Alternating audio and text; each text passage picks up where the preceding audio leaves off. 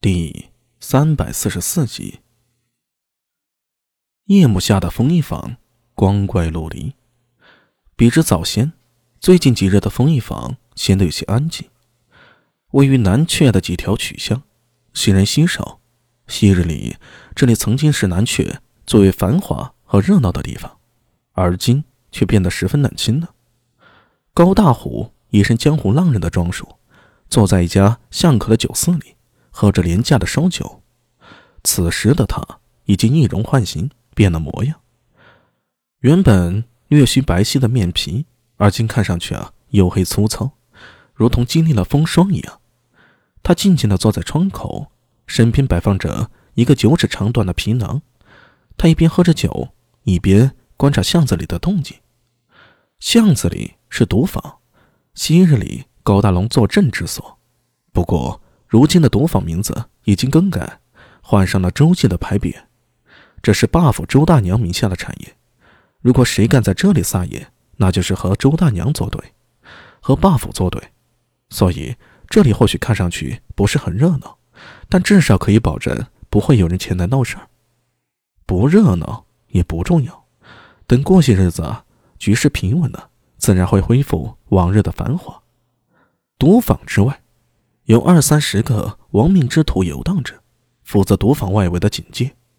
高大虎直勾勾地盯着赌坊的大门，看着那些进进出出的赌客，心里面却十分平静。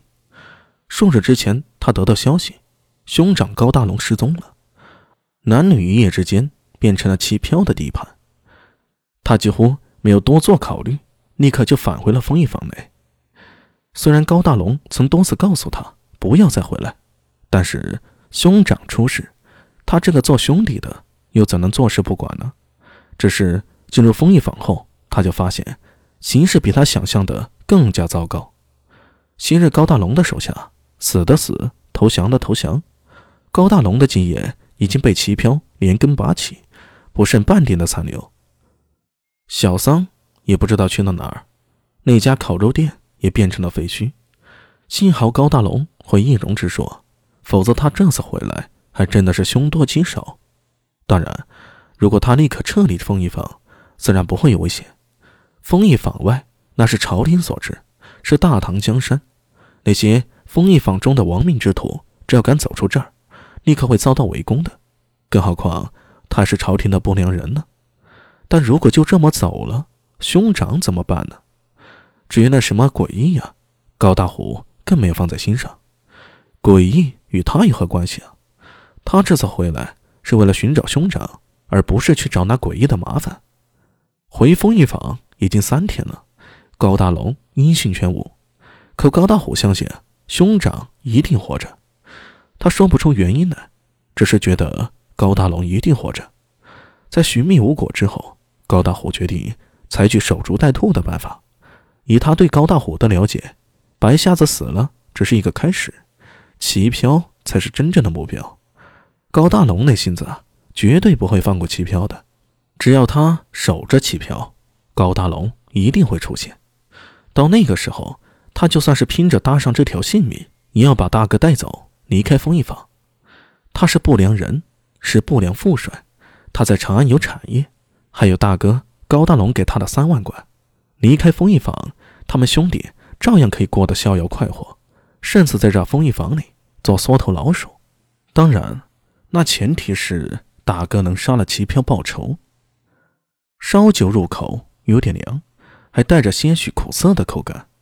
这是来自北地的酒，有点烈，也不太好喝。但是在这小酒肆里也找不到更好喝的酒了。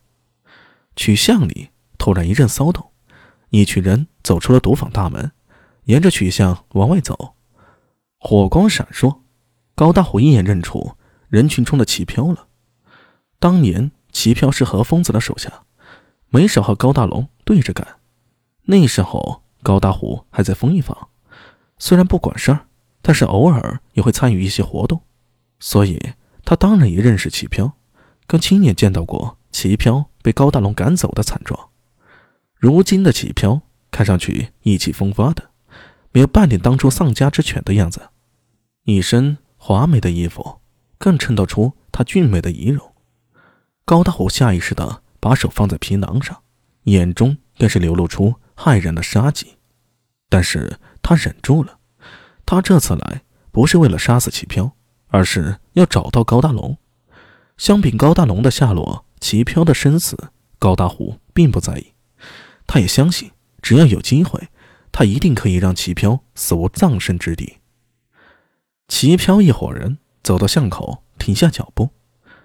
高大虎看着齐飘，招手喊来了几个在街口晃荡的泼皮，询问了几句之后。就挥手示意他们离开，而后他走到一辆马车前，马车上插着一杆旗，上竖一个“周”字，还有一个虎头标志。那虎头标志代表着霸府。齐飘正要上车，忽听一声弓弦响，一支利箭唰的飞来。